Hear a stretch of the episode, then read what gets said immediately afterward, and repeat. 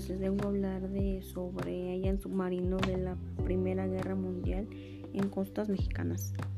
Em, en la playa occidental de la isla Santa Margarita, Baja California Sur, las azuladas aguas mar del Pacífico, guardas secretos de la Primera Guerra Mundial, hallaron a 15 metros de profundidad el único submarino histórico hallado hasta este momento en aguas nacionales.